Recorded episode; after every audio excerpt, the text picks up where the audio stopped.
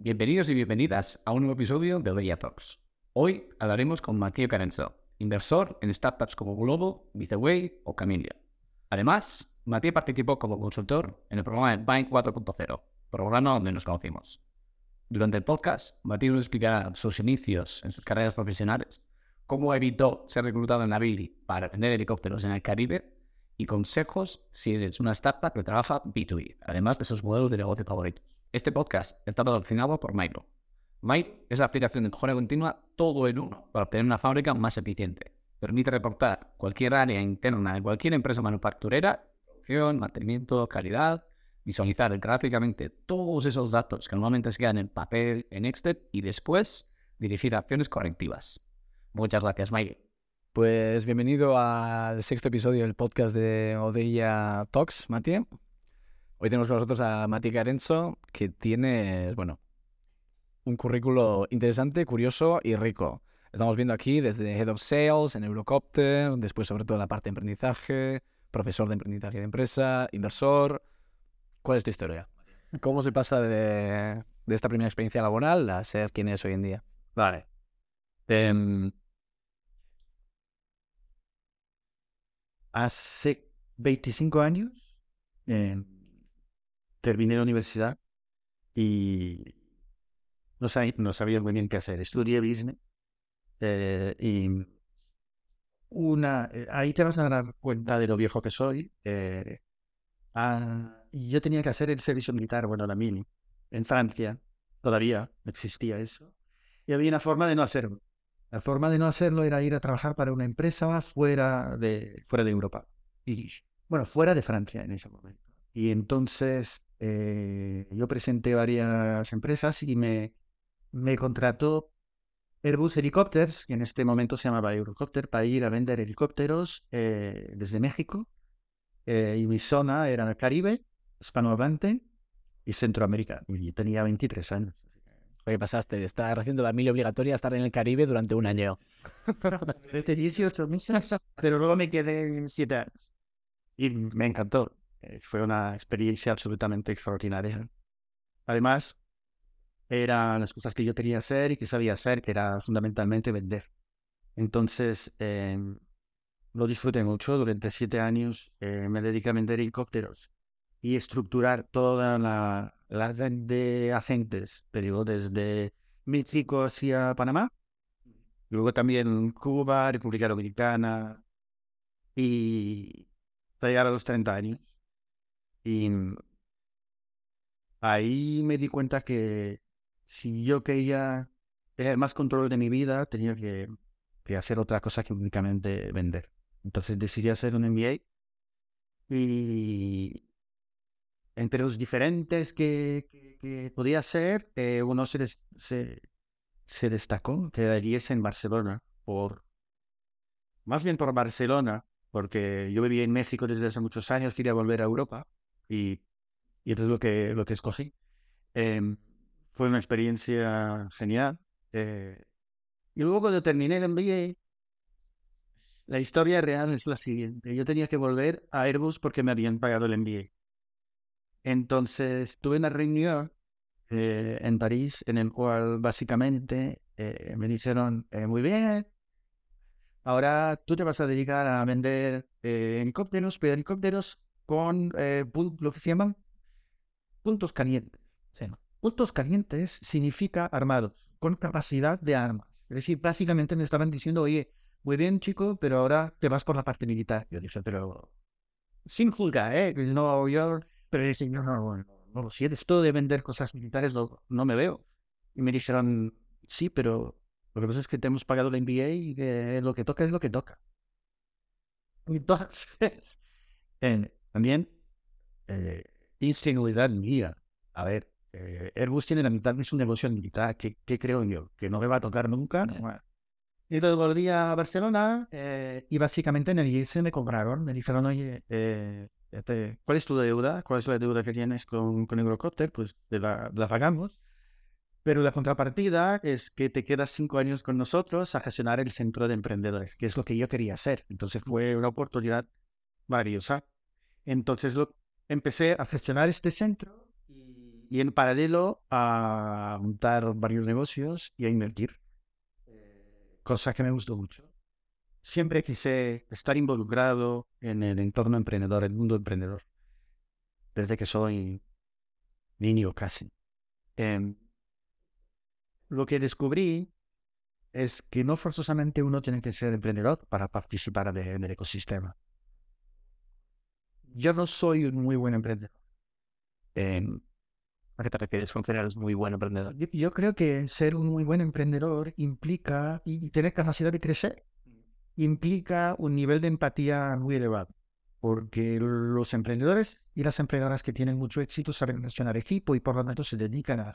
Y Yo tengo dos o tres horas de empatía al día y ahí me quedo, no puedo más. Tengo que, hacer cosas mías, enfocarme a mí y tal. Eh, y esto no es suficiente. Son ocho o diez horas. Entonces dije, mira, mejor me voy a poner a invertir.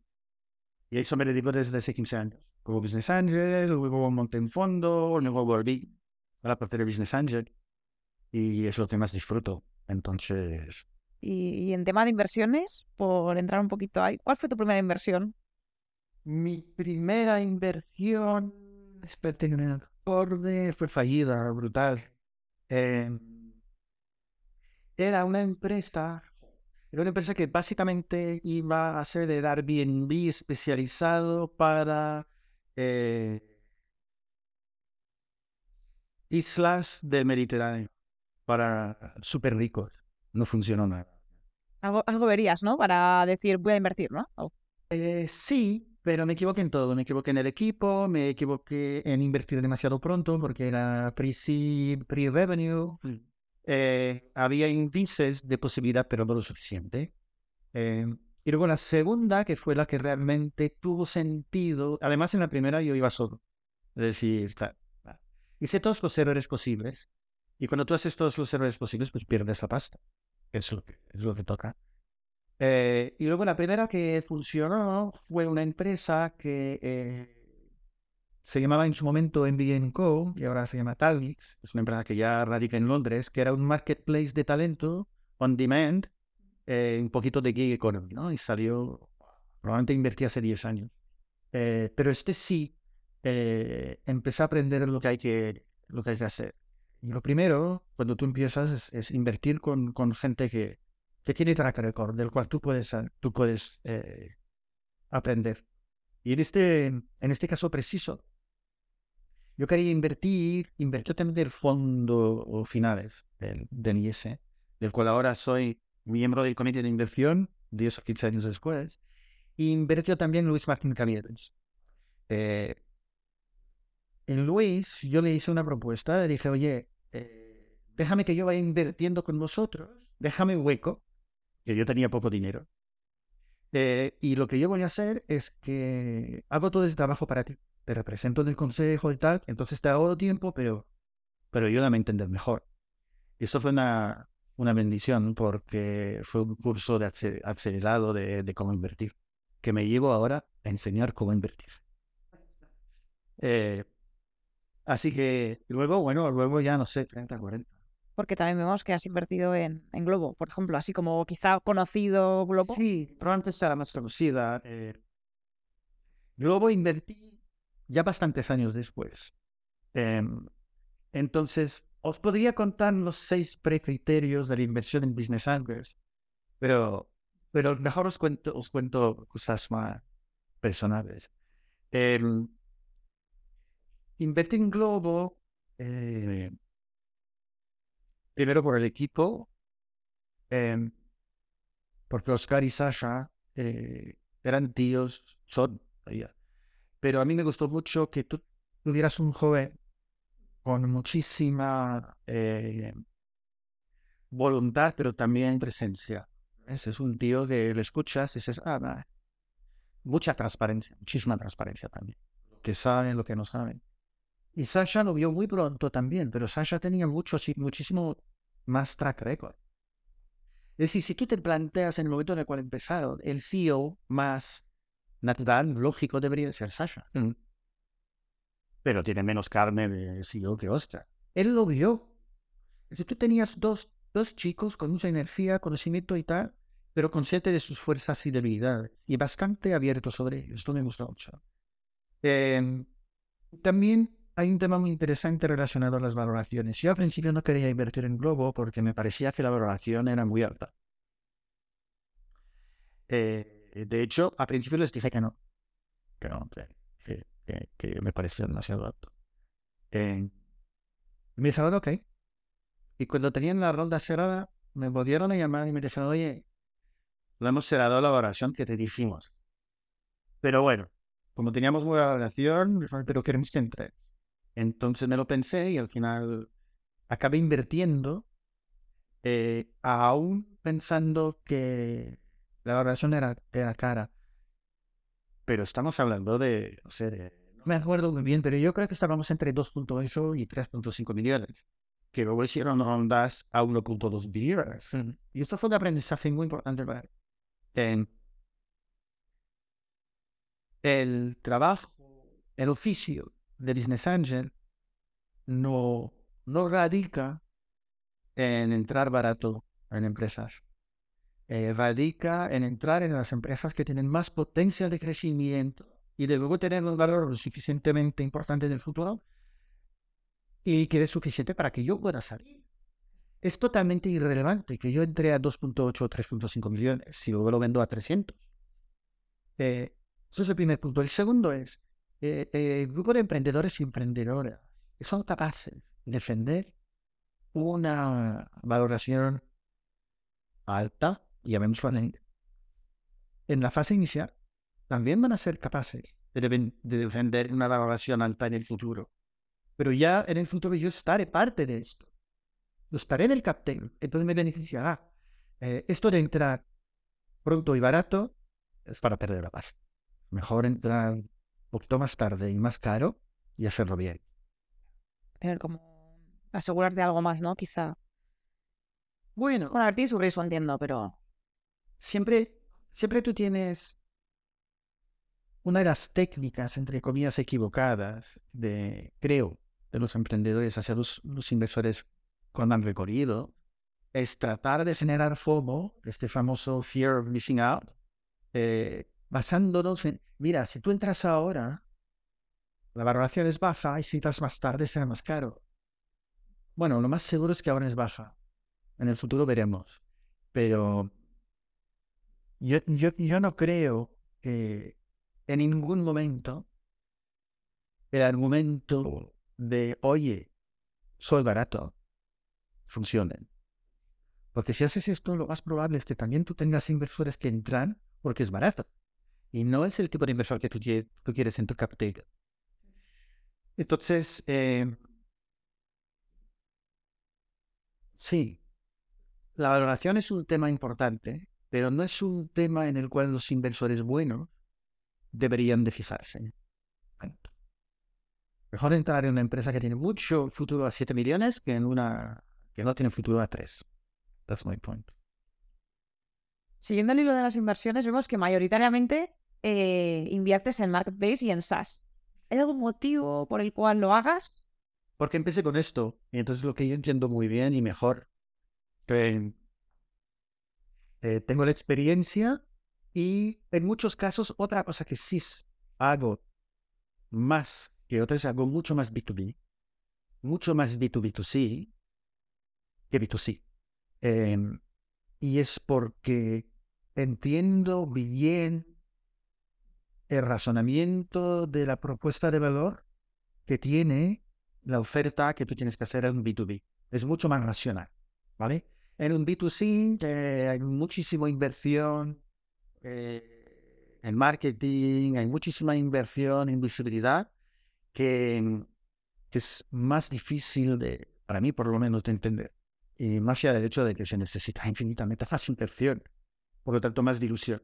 Eh, entonces me enfoco en donde entiendo, que es SaaS B2B y Marketplace B2B en B2C. Y si no sé, eh, pido, pido a gente que sabe, que es de hecho lo que yo he ido montando desde hace dos años, es eh, un grupo de inversores con el cual invierto, que yo lo llamo, yo lo llamo Pledge Club. Entonces, como un híbrido entre un Pledge Fund y un club de Business Angel, en el cual eh, cuando quiero invertir en algo en el cual no tengo un nivel de expertise muy elevado, pues pido a uno de los miembros del club que sí sabe. Y si él dice que sí o ella dice que sí, pues lo vamos viendo en serio. Y si no, pues hay que, hay que escuchar a los, ex- a los expertos. Se podría decir que mm, has mencionado el B2B y el B2B2C también. Nosotros, por ejemplo, sí que trabajamos directamente en la venta de B2B, en nuestro caso la parte industrial, y sí tenemos esa sensación. O sea, por un lado, la masa de gente a la que llegas en cierto nivel es menor, si tenemos en cuenta a los operarios, a las operarias que van a estar, en, en este caso en producción y que van a utilizar la aplicación, sí que son más de 10.000, pero la persona que va un poco a tomar esa decisión o que va a ser partícipe activo en el proceso de compra, sí que son mucho menores que en B2C. Pero un poco la asunción que tenemos, la idea que tenemos es que en este segundo escenario en el que vendes al cliente final, es casi casi más un juego de estadísticas, porque puedes hacer unas interviews, pero después si tu mercado van a ser 15, 20, 30 mil personas, puedes tirar de porcentaje de visitas a la página web, cuál es el canal de adquisición, etc. Sin embargo, cuando estamos vendiendo un B2B, el hecho de tener cinco conversaciones con directores de planta, con responsables de producción, vemos que esta parte de obtención de información cualitativa es muchísimo más fiable. Y en una entrevista me puede durar una hora, pero puedo aprender casi casi al detalle cuál es el uso que están haciendo la aplicación y se va a desnudar un poquito conmigo. ¿Tiene una especie de relación con lo que decías antes de la inversión, de cómo puede ser más fiable la información igual? Yo, yo creo que el proceso de adquisición de un servicio, de una tecnología o de un producto en B2B es mucho más racional de que el B2C. Yo lo entiendo mejor, en, en particular del aspecto económico.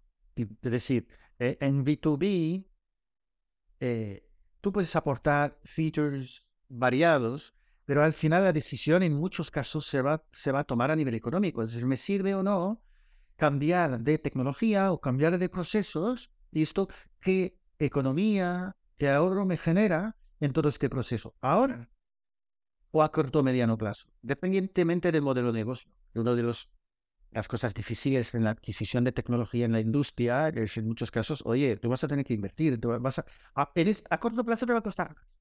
Pero luego, ¿cuánto es el tiempo del payback? Entonces, en el B2B entiendo que eh, es un juego de Excel de tu cliente y cuando vea que hay un ahorro potencial, una mejora del output, eh, es más bien al revés, va a tener que justificar a sus jefes, a su, a su organización, ¿por qué no lo está cogiendo si está muy claro que tú puedes generar beneficios? En el B2C, el aspecto económico es una de las palancas, pero no la única. Y en esto de no la única, entra un millón de factores que son más complicados de, de generar. Por otro lado, cuando tú haces el cracking en B2C, eh, el ciclo de venta, el ciclo de decisión suele ser más, más corto. Entonces, eh, yo me siento más cómodo en un entorno de B2B por su aspecto más racional. Ahí había un libro de una persona que me leí, no me acuerdo el nombre, el nombre del autor, pero decía como los seres humanos somos seres emocionales y cuando tomamos una, una decisión de compra es puramente emocional, sobre todo en la parte de B2C, y después lo justificas de manera racional. Aquel como cuando sale el nuevo modelo del iPhone, un teléfono, y dices, no, es que necesito porque tiene más batería, lo necesito porque tiene más píxeles, cuando realmente da igual. Ya has tomado la decisión porque hay algo que te ha motivado. Entonces, ahora vas a justificarte a ti mismo con argumentos racionales. Absolutamente. Pero la toma de decisión ha sido emocional. Y esto en un entorno de B2B no te lo puedes permitir. Claro. Porque tienes que tener alguna- algún tipo de justificación hacia tu organización. Em, tú lo sabes muy bien, que, que en B2B también luego hay otros factores que no son únicamente el económico. Eh, ¿Quiénes son tus clientes iniciales? ¿Qué tipo de referencia tienes? Hay otras cosas, obviamente. Em, pero yo te diría que, por ejemplo, yo tengo amigos o, o- o que, que son al revés, es decir, que van a invertir únicamente en B2C porque lo entienden mejor y, y, y son más proclives a seguir KPIs de transformación tal. Cada uno su, su zona de confort, ¿sabes? Eso dicho, eh, me dejo la libertad de entrar de vez en cuando en B2C. Luego pierdo el dinero, pero... Pero exploras esa zona más incómoda, ¿no? Cada dos años caigo otra Veremos si algún día empiezo a ganar de verdad dinero con HTC. Ahora no. lo haré más. Joder, por ejemplo, Matthew, ahora que estamos hablando, o Matías, perdona, ahora que estamos hablando de la parte de B2B o de startup de B2B, al final nosotros nos conocimos en el Vine, que bueno, si hay una persona que está escuchando este podcast y no lo conoce, básicamente el Vine, a modo de resumen, lo que hace es, es una acción pública que pone en conjunto una gran empresa de un tamaño grande, un poco como patrocinando animando la colaboración con una startup. En este sentido, ¿cuál es un poco la, la impresión que puedes tener tú o cómo ves el futuro de esta colaboración de startups dirigidas a este emprendizaje industrial o encaminado a ayudar a una empresa que va a tener una estructura como Unilever, por decirte algo, 150.000 empleados por todo el mundo. Yo creo que en, esto que comentabas, el que comentábamos juntos del ciclo de venta largo entre una, una corporate y una startup, eh, el tipo de programa como Vine es un, acelerador en partículas, porque al final, si no tú ya sabes, probablemente el acercamiento entre, entre, entre vosotros y entre Unilever mm, andaría más. yo veo muchísima eh, muchísimo valor en esta parte. Creo mucho en la, en el, la relación proveedor-cliente entre startup y, y grande empresa o actora, como lo quieras llamar. Yo creo, yo creo que esa es la relación que debe haber. Esa es la más potente. Es la que tiene sentido em, de una forma eh, eterna. Es decir, esto, esto tiene sentido y no está sujeto a, otros criterios. Lo que sí es más difícil, eh, y veremos cómo esto evoluciona eh, en presente y en el futuro, es toda la relación de inversión, colaboración en el capital de las startups y las grandes empresas. Yo creo que em, esto hay que verlo en el tiempo. Yo creo que las empresas grandes son conscientes de que al día de hoy les cuesta mucho eh, innovar es muy difícil. Eh, el RD interno, el, emprendimiento interno, toma mucho tiempo, cuestan y son. Y al final, la empresa grande eh, está estructurada para hacer innovación incremental, mm. progresiva. Y, y, vosotros sois capaces de llevar innovación radical. Realmente va a cambiar esto. Esto una empresa grande, por su propia naturaleza, por su propio cuenta de resultado que funciona como, es. Unilever, no sé, ¿cuántos años tiene? ¿80? ¿100? ¿50? No sé. Y, y, es muy difícil que, que, realmente sepa innovar de manera radical. Y entonces lo van a hacer con, lo van a hacer con empresas como, como, como la vuestra. Eh, y esto es lo más importante. Ahora, lo que es importante, fundamental en la colaboración entre grande y pequeño, es el compromiso de la grande. A ver, eh, una pequeña quiere trabajar con una grande. Estoy seguro. Esto no va a cambiar. Ahora hace 20 años y en 20, ¿vale? Esto seguimos igual. La grande quiere trabajar con una pequeña, bueno, eso es más difícil. Es un reto más importante. Por lo tanto, es súper importante que sea un compromiso largo, sea un compromiso eh, en el cual hay un sponsor dentro de la grande. ¿Qué quiero decir con esto? Que a alto nivel hay un compromiso con las startups. Porque cuando entramos en momentos difíciles, cuando la inflación sube, las tasas de intereses suben, eh, entonces se te complica y pierde. Y las grandes tienen una característica que las pequeñas no tienen. Eh, en muchos casos tienen accionistas, están listadas, y entonces tienen que hacer un, eh, ¿cómo se dice? Un arbitraje arbitraje entre ser subasta. Y lo que claramente no te da un rendimiento a corto, al cortísimo plazo es la colaboración con startups. Eso es de más largo plazo. Por lo tanto, cuando empiezan a tener, cuando empezamos a tener viento el contra, como esta semana, y cuando ah, y tal, entonces, como pequeña empresa que quiere ser grandes, tenemos que asegurarnos que no vamos a ser los primeros en caer porque hay otra prioridad en la grande. Por lo tanto, colaboración con startups, innovación, compromiso hacia este ecosistema Mm. Tiene que venir de muy arriba. Y la dirección de esta empresa tiene que tener claro que pueden seguir, que no van a saltar porque hay un problema dentro del ecosistema. Y esto es nuestra res- responsabilidad, inversores en startups y gestores de startups, de asegurarnos esto. Ahora, hay una cosa clara, que esto es para ahora, en el futuro y todo. El cash, la liquidez, la tienen las grandes. Por lo tanto, tenemos que cuidar, sin ser ingenuo, la relación con estas empresas. Y ahí, en el programa de Mike, es súper importante.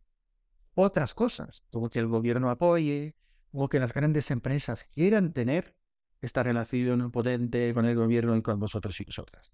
Eh, por lo tanto, a subir. ¿Es primordial? Sí. ¿La liquidez está ahí? Sí. Ahora, lo que tiene que cuidar una empresa de alto crecimiento, con el riesgo financiero que implica, porque tú tienes que vender, tú tienes que crecer, ¿vale? Es eh, no depender demasiado de las tractoras, sino que sea uno de tus, de tus partners. uno de tus partners y probablemente no el primero, sería el consejo, ¿no? Porque si lo que quieres es, primero, asegurarte una entrada de liquidez más o menos fiable, porque es una gran empresa que cuenta con ello. Segundo, para tu parte social proof de la página web, que tengas tres seis meses, pero de repente tengas una gran marca que todo el mundo conoce, siempre está muy bien. Pero a su vez también, si tu primer cliente es una gran corporate, claro, probablemente el cu- 180% de tus recursos van a ir destinados a este corporate y puedes incluso desviarte de tu estrategia de hacer un crecimiento escalado con el propio producto, ¿no? Porque vas a pecar de sus manías, entre comillas. Bueno, los grandes, los grandes necesitan un trato personalizado que va en contra de tu escalabilidad. Esto es Basic Economic Startups. Entonces, pero por otro lado, es un referente que te va a permitir pillar a otros clientes. Entonces es poner las condiciones que hacen que tú trabajas con esta grande no te afecte, no, no te afecte tu focus y no te afecte fundamentalmente lo que estás gestionando. En particular, yo creo que las, una de las claves, y de hecho yo lo veo eh, en todas ah, mis invertidas que realmente llegan un crecimiento importante. Eh, eh, Bizaway, que es un travel tech, eh, o Amphora, que empezó con un 3PL, es básicamente transporte para e-commerce, y que luego ahora es un SaaS cada día más vertical, en el cual tú estás aportando algo fundamental a tus clientes, pero no, no únicamente sirviendo el usuario final. Eso es la clave, en el sentido de que como tú puedes pasar de servir a tu cliente final a dar tecnología a otros que lo van a hacer. Y esto es imposible con las grandes. Imposible. Porque las grandes, ya sabes, te van a pedir eh, personalización de esto, de esto, de esto, de esto, esto. Entonces, siempre y cuando tú eres capaz de estructurar esto sin perder el focus de crecimiento de tu empresa, es un acelerador. Ya lo sabes. Es decir, con tener un nivel o no tenerlo, cambia tu vida. Porque además todos los pequeños o los medianos, pero, uh, espérate, si estos tíos es- están trabajando con Unilever, se está asumiendo que hubo un trabajo de due diligence por Unilever potente, que by the way, como tu cliente te lo hagas. Entonces, eh, al final lo que, lo que os quiero decir es, hay que trabajar con grandes si tú puedes, por supuesto, pero sin perder tu esencia. Sin que ellos, sin que grande controle la totalidad de la relación comercial. Porque en este caso, tú sabes, eso es una cosa súper interesante ¿eh? de, de inversores. Es decir, tú, tú estás eh, con tu empresa, una de las cosas que te van a pedir los inversores, en muchos casos, hey, ten grandes clientes. Entonces tú lo que haces, es que haces, nunca hay que hacer lo que te piden los inversores porque te lo piden, sino dices, "Ay, yo tengo Unilever y tengo, no sé, la que tú quieras, otra más, otra grande. Entonces tú vuelves al inversor y dices, oye, mira, que tengo Unilever y tengo esta otra grande. Y que el inversor te dice, bueno, sí, pero es que es 80% de tu facturación. pero entonces, ¿qué? Bueno, entonces tú tienes de la grande y las pequeñas y tal, y que no sea. Claro, pero es muy fácil. Eh, la situación del inversor es una situación siempre en ventaja porque hay más demanda de dinero que oferta. Por lo menos en España al día de hoy. Eh, por lo tanto, eh, lo que es primordial siempre, esto a lo mejor, a lo mejor tengo un puente para la próxima pregunta. Eh, lo que necesitáis hacer es siempre tener una cuenta resultado sana o, por defecto, que tenés que invertir, etcétera, una visión clara, la sana profitabilidad. profitabilidad. Eh, independientemente de las grandes, pequeñas, etcétera, tiene que tener sentido económico eh, para que vosotros sabéis lo que controláis, el futuro de la empresa. Porque si no, hay un camino claro a ganar dinero, los que son realmente los que deciden somos nosotros, somos los inversores. Em, entonces, en un espectro maravilloso, tú tienes grandes clientes. En el tema industrial, igual de referente es primordial. Grandes clientes, sí, representando un porcentaje de tu facturación lo suficientemente bajo para que yo no te pueda decir, tío, que lo tienes, estás en mano de. Así Y la siguiente pregunta es cómo se consigue eso, ¿no? Entonces, hay dos caminos. O tú empiezas con los pequeños y vas hacia los grandes, sí. o tú empiezas con los grandes y vas hacia los, los pequeños. Y en mi experiencia puramente práctica de inversor, siempre y cuando no sabes a quién vas primero, es que todavía no tienes product market fit. Y si, todo, y si tú no lo tienes, lo más prudente para mi inversor es decirte, hey, tranquilo, adelante, cógelo y cuando lo tienes, llámame. Pero de momento no invierto.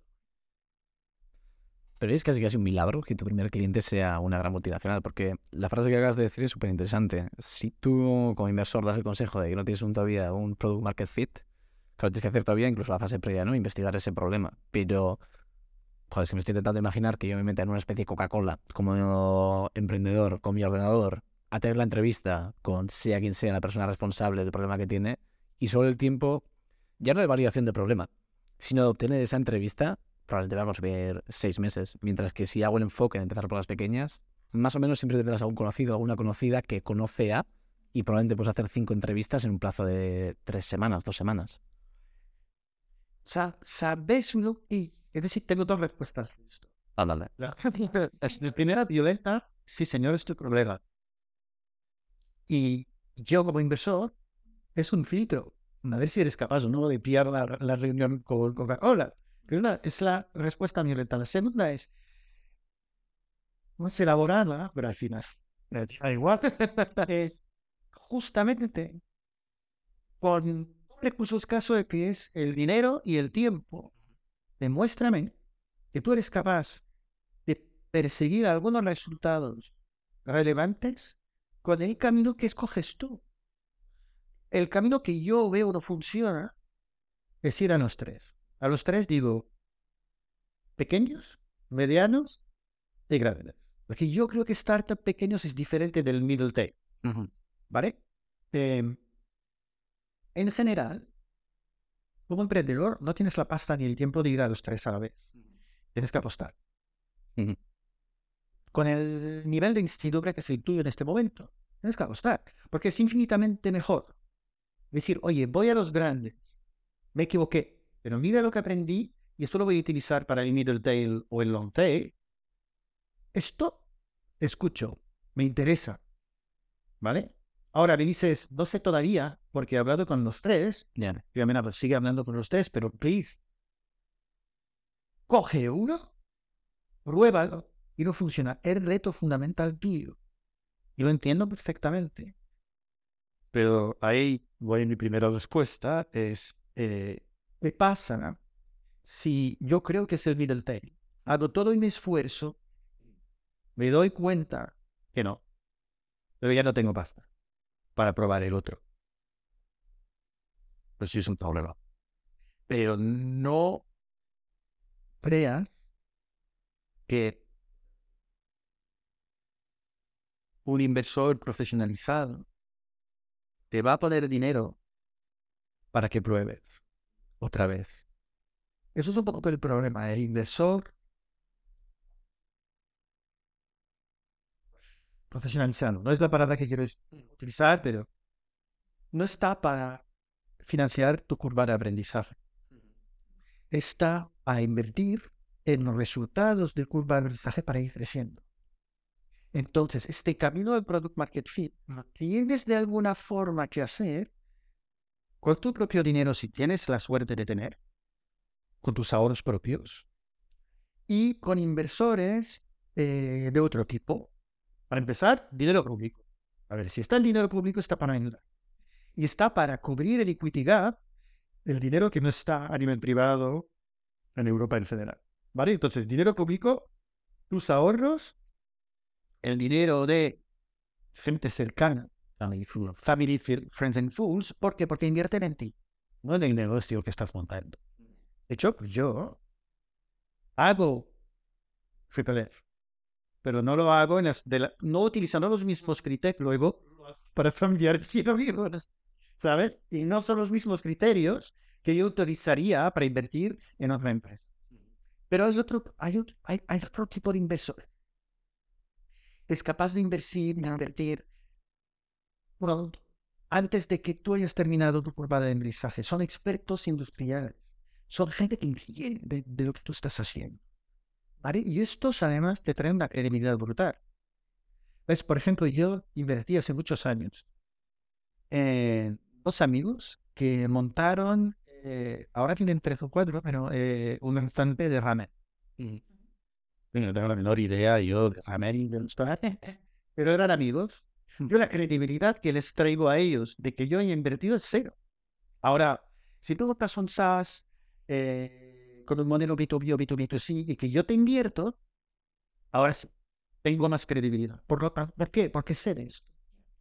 Entonces, eh, cuando tú estás montando eh, tu negocio, hay gente que tienen liquidez, que son eh, expertos en lo que tú estás haciendo en grandes empresas o en consultoras, eh, que ellos sí pueden invertir antes. Porque lo ven, lo entienden, lo han mamado 20 años.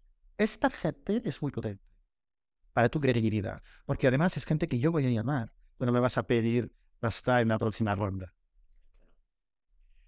Pero sí, para volver a tu- para hacer, para cerrar el círculo, lo siento, es verdad eh, existe una dificultad eh, en financiar tu product market fit, pero el mensaje es, toma, es mejor apuntar a un mercado, equivocarte y volver a ir a otro que avanzar un poco en tres diferentes mercados. Y porque esto, esto no sirve. Yo, por ejemplo, nosotros estamos viendo, tenemos un nuevo producto que lanzamos en enero que se llama Myro y justo lo que buscamos es solucionar el problema que puede encontrarse en lo que creemos que son muchas, muchas empresas medianas y pequeñas de cristalizar un poco. Primero, qué está pasando en producción, capturar cuáles son las ineficiencias y tercero, dar una solución, pero una solución que comprenda a la persona que está trabajando con estas máquinas o estas, estas líneas. Y justo uno de los, uno, uno de los errores fue precisamente ese, el de cuál es nuestro target, todas las pymes. Entonces tienes conversaciones en las que unas empresas te están hablando de que su mayor eficiencia es el tiempo de calibrado de una máquina o de una hoja de corte específico y en otras están hablando que la espera es el cambio de formato que tienen eh, pues con la pasta que utilizan para hacer salchichas. Que está guay y es como, ah, cuánto, cuánto, cuánto input interesante. Y venga, a ver qué me cuentan ahora de carne y a ver qué me cuentan de cómo cortar con chorro con agua una pieza de bronce.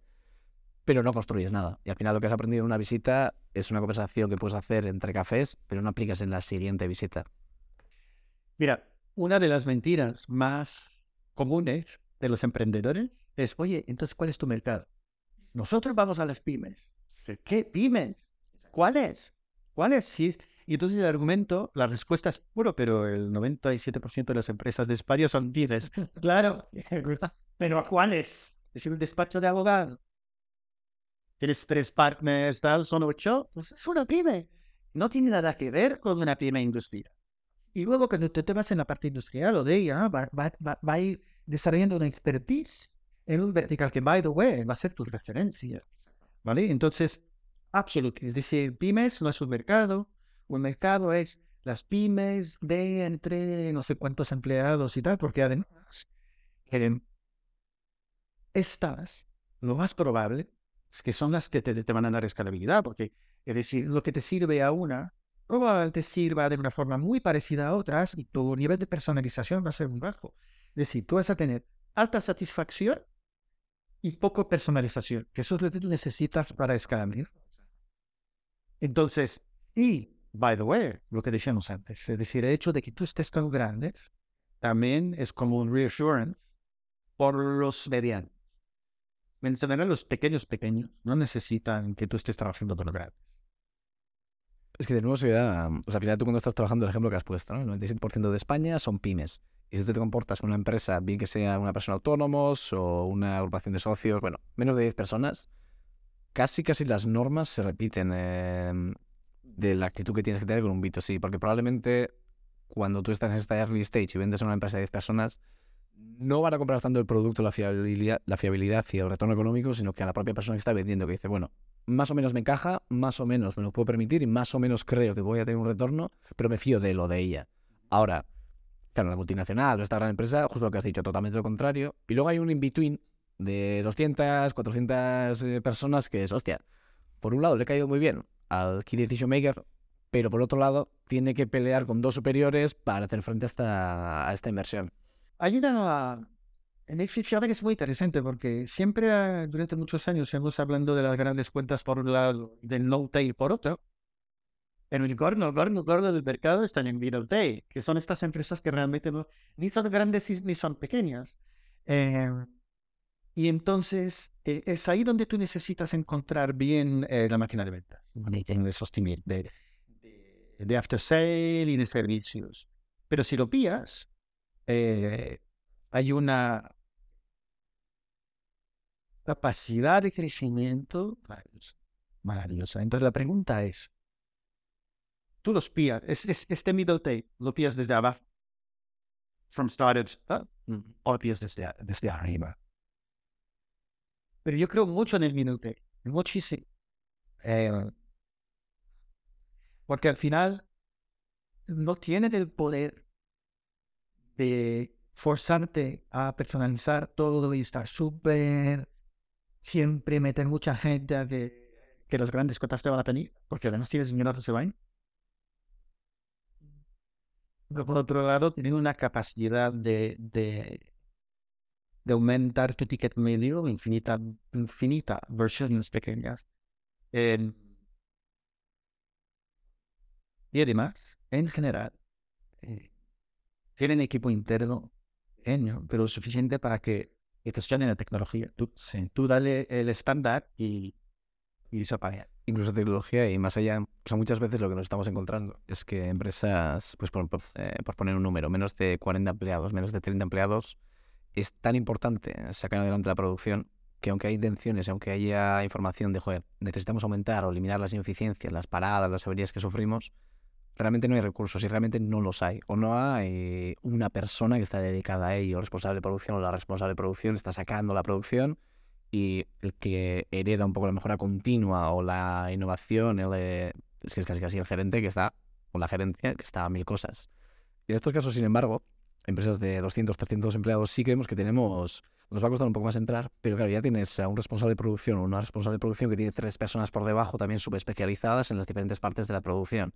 Entonces, por un lado, el crecimiento interno es mayor, pero por otro lado, como hay una mayor sistematización de cada una de las tareas, nosotros el know-how que estamos recibiendo es mucho mayor, porque ya no nos estamos haciendo frente a la situación de no sé cuánto producto, pero sé que mal, o poco, o algo malo, pero es como muy abstracto. No, pero nos ha pasado, ¿eh? De ir a empresas. Joder, es que está. Estuvimos en una empresa en la que básicamente eh, en dos días diferentes, en el mismo turno, con la misma referencia, la misma persona y la misma máquina, la producción pasó de 10.000 unidades a 36.000. Y no había una cristalización de por qué era eso. Entonces, claro, ahí el aprendizaje es casi casi como muy, muy básico, el problema que tienes es básico. Sin embargo, cuando te estás enfrentando a este medium tail del que hablas, claro, ya tiene una especie de... que casi siempre se abusa de los Excel, pero una secuencia 37 Excel con unas macros que realmente la metodología que está detrás es muy rica, pero igual lo que les falta es una solución para agilizar esto o para hacerlo. Eso es, para facilitarlo. Y yo creo que el posición, es decir, si yo me posiciono como, como inversor sobre el reto estás comentando, fundamentalmente yo- es una adquisición de clientes Mm. y de cómo tú transmites este valor que aportas al cliente. Y, y lo que lo que Universal necesita es un patrón. Es decir, oye, las empresas de 300 personas que están industrializando no sé qué proceso, Sí. eh, hay, que había- hay que hablar primero. Es un playbook de ventas que tú puedas repetir. A ver, no, tú, tienes un playbook de ventas que sea para early, para middle tail o para long tail. Y esto lo tienes cuantificado. Tienes tu motor de ventas. Es decir, cuando tú tienes un motor de venta y me lo explicas y lo único que me dices es, hey, mira, el motor no te ya. Lo que pasa es que yo estoy, tengo este por ciento de margen y tal, y lo único que necesito en este momento es cash para acelerar. Pero el motor funciona. Ahí no corre. Va a encontrar el dinero, que haya en el mercado o no.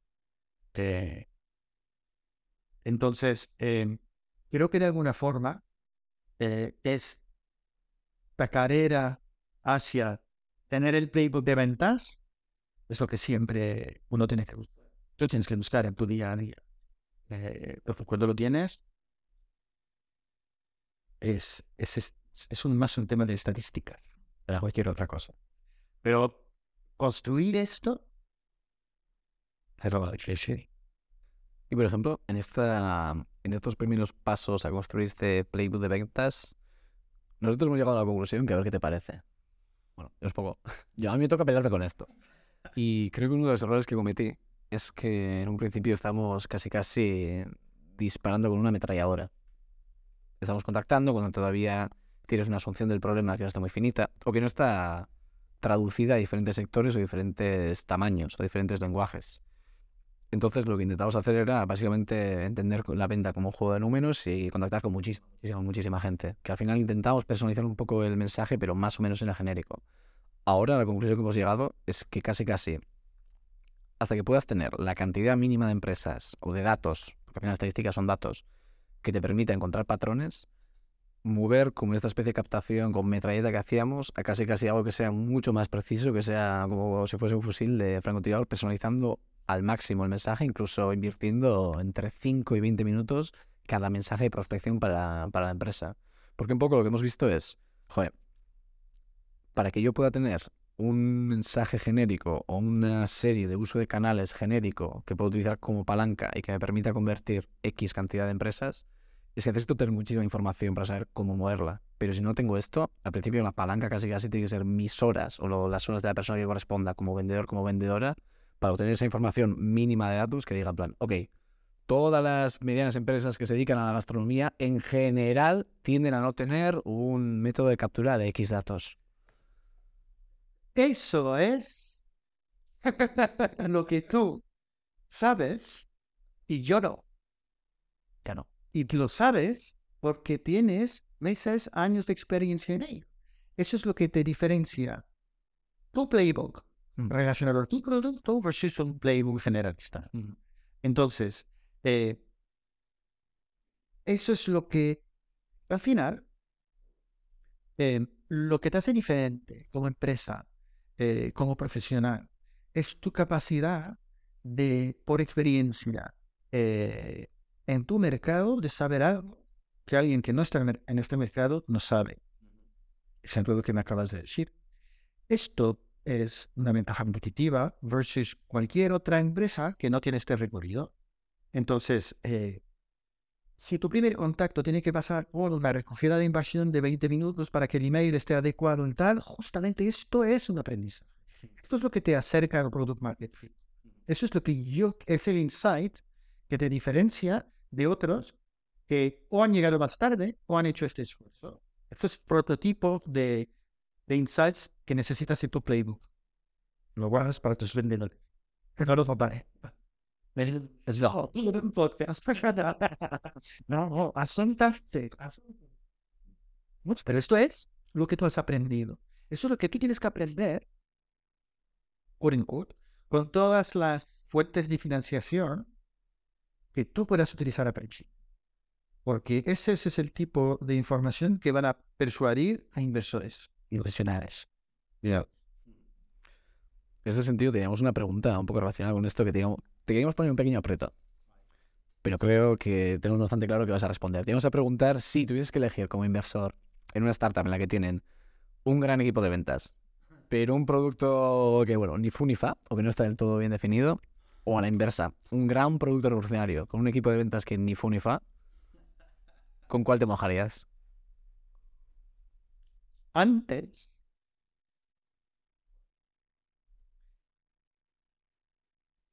te hubiera contestado que ventas primero. Ahora te voy a decir algo que no te va a gustar. Eh, lo que yo aprendí es no invertir en ninguna. Porque las dos se van a, no van a funcionar. Y invertir bien es invertir en una tecnología cojonuda con un equipo de ventas cojonudo. Y mi trabajo, al cual me dedico, es aprender a decir que no al uno, a la opción uno y a la opción dos. Em, entonces, me hubieras preguntado hace cinco años, te hubiera, te hubiera contestado, yo creo que era la opción uno. Al día de hoy, te contesto ninguna de los dos. Ahora, en muchos casos, em, cuando yo invierto en SEED o en Serie A, tú tienes indicios de la capacidad de venta o de la capacidad de escalar la tecnología, pero no lo sabes. Eh, entonces son indicios. Es muy difícil saber realmente. En muchos casos a nivel tecnológico, yo entiendo mejor el proceso de venta que la tecnología en general.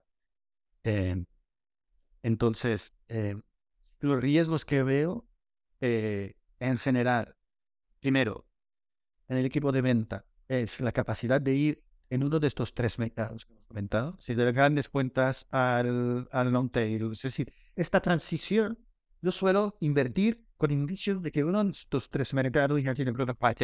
Ujú. Si como equipo de venta vais a saber pasar de un vertical al otro, esto es uno de los, una de las dudas, preguntas que es difícil de, de, de resolver. A nivel tecnológico, lo que es difícil de saber es si el equipo tecnológico al día de hoy va a ser capaz de escalar. Es decir, si el fundador es un súper eh, operario y si va a ser capaz de transicionar hasta CTO o Ujú. esto. Bueno, o yo no lo sé. Tengo que pedir a, a, mi que me diga.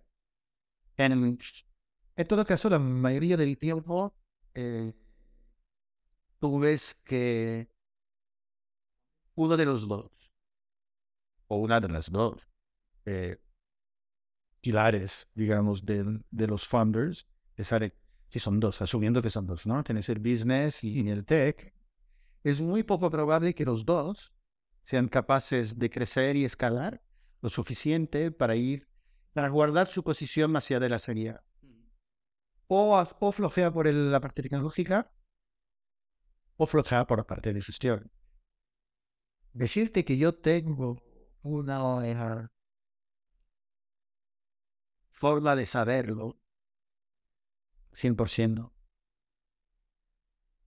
Esto se va, se va leyendo.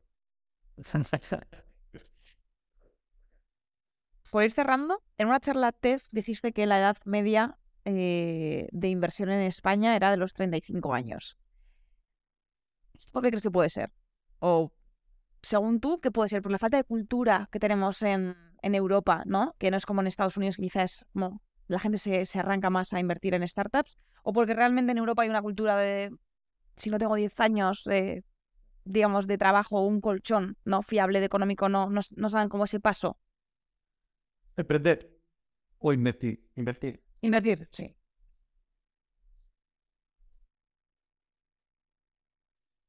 Yo creo que es un tema fundamental de compromiso con la sociedad. Es normal que cuando tú vayas trabajando y generas, generes tus primeros ahorros, de alguna forma estos ahorros te sirvan para traer credibilidad, eh, eh, seguridad a tu, a tu futuro. Pero yo entiendo muy bien que este dinero lo uses para comprarte una casa, un departamento. Ahora, el problema es que si todos hacemos esto, entonces nos estamos empezando la rueda que permite eh, que haya dinero privado que ayude a las startups. Entonces, eh, yo creo que es un tema cultural y yo creo que también es un tema de tomar conciencia de que cada uno somos parte, parte de ello, ¿no? Si, si nadie lo hace, entonces no te quedas. Es decir, no podemos quejar como sociedad de que no haya suficientemente dinero para startups. Si no podemos nosotros mismos, basta. ¿Qué haces? ¿No? Entonces yo creo que hay un tema de conciencia de que cada uno somos parte de. En, eso es lo primero. Imagínate, fíjate, sí. En España, el 10% de nuestros ahorros lo pusimos en startups. Cambiamos el mundo, ¿eh? Cambiamos España, pasamos del número 14 en el ranking de economías emprendedoras a número 1 de un día. No, no pretendo que todos lo hagamos, pero pretendo que el camino es ¿Vale? Entonces, no, yo lo que he hecho y yo, yo no digo que todo el mundo lo tenga que hacer. Este, no me compré casa hasta tener 42 años. Tuve de alquiler. Hablé con mi mujer cuando tenía 30 años y le dije, oye, del dinero que voy a ganar yo, el dinero que voy a ganar yo, lo voy a invertir en startups. Es lo que va a pasar. Entonces, ¿qué? tiene consecuencias, ¿no? No vamos a pagar eso. Eh, vamos a guardar el mismo coche de día que teníamos. Las vacaciones en casa de tus suegros, no vamos a ir no sé dónde. Y veremos qué pasa. ¿Ok? Y me dijo, ok, vale. Y salió bien. Entonces yo creo que el compromiso propio nuestro, personal, ¿cuál es? Y luego, eh, esto poco a poco va a cambiar. ¿Vale? Pero de alguna forma, que cada uno vayamos empezando nosotros. Como ejemplo, yo sí. Yo soy un ejemplo de alguien que decidió dedicar sus ahorros a esto y me ha salido bien. A lo mejor. Otros van a decir, hey, a lo mejor se puede hacer lo mismo. Pero queda camino. ¿eh? Yo estuve hace algunos años dando una sesión de, para los antiguos alumnos de IES en San Francisco. ¿Cómo invertir como inversor privado? Ahí es la meta. Lo saben también. Y les pregunté, oye, ¿quién ha invertido en una startup que no sea una startup de un familiar o de un amigo cercano estos cinco últimos años? 80% de las manos arriba. Y esta misma pregunta la he hecho en Madrid hace dos años en un entorno de unos inversores en private equity, es decir, lo que más que quieres tienen la gente en España. 200 personas, cinco manos. Eso es lo que hay que cambiar. Pero yo creo que no lo cambiamos únicamente diciéndolo. Lo hacemos comiendo, haciéndolo, invirtiendo, contando. Entonces, si yo he invertido en 40 startups, tú en cuántas has invertido. Pero ahí igual hay un factor que no es casualidad. Que tú, bueno, no sé si tu hogar, pero resides en Barcelona. Y un poco, esto que dices, este cambio, que al es un cambio cultural, en este caso apoyado en el pilar financiero de la inversión. Pero claro, en España, más o menos un 95% de, del, del ecosistema de aprendizaje se encuentra o bien en Barcelona o bien en Madrid. Entonces, este cambio cultural que estás comentando, ¿se hace a nivel nacional o se hace a nivel nacional en estos dos polos? Porque... No, venga, mira, no estamos en Barcelona ni en Madrid, nosotros tres en este momento. Eh, Valencia ha pegado un cambio brutal en cinco años. ¿Por qué? Porque hay un tío que dijo, mira, yo apuesto por él. Eh, Málaga, súper atractivo estos dos últimos años. Bilbao se está posicionando de una forma brutal a nivel de industria. No, no, no, no, no. De hecho, yo antes no no viajaba mucho fuera de Barcelona y Madrid para todo este tema de inversión. Ahora estoy haciendo todo el tiempo. No buscamos excusas. no busquemos excusas. Es decir, yo siempre digo, es decir, no busquemos excusas de que el lugar sí que, sí que es diferente estar en Londres, en San Francisco Mm. o en Barcelona. Y, y que yo en el Vine, trabajando desde hace tres años con el Vine, veo empresas como la tuya, como la vuestra, cada día. Y hay mucha cosa. Hay muchísimas cosas. Hay muchísimas empresas eh, interesantes. Hay muchísimo talento. La gente tiene que empezar a asumir su rol de no únicamente emprendedor y emprendedor. El ecosistema emprendedor no funciona porque haya emprendedores y emprendedoras únicamente. Tiene que haber inversores, tiene que haber capitalismo, tiene que haber el gobierno que apoye, universidad. Todo esto lo tenemos en España, lo necesitamos el pegamento entre todos. Pero en particular el que flojea es el, el- somos nosotros, como individuos, en que no estemos dispuestos a compartir una parte de nuestro capital y asumir el riesgo de perder para cambiar la dinámica. Hay una cosa importante allí, ¿eh? que es, somos el país que tiene, a excepción de Grecia, en Europa, eh, la tasa más alta de paro juvenil. Cuidado, ¿verdad? Se dice rápido. ¿Pero por qué? Porque las grandes empresas y las empresas de siempre no contratan. Las empresas que contratan son las startups, son empresas de menos de siete años. Por lo tanto, es nuestra responsabilidad de cada uno dar a estas empresas la oportunidad de crecer. Cuando yo veo tus oficinas, cuando yo veo, mira, el más viejo soy yo. No hay un tío ni una tía más vieja que yo. Porque las contratáis vosotros. Entonces, como no yo no tengo nada decir.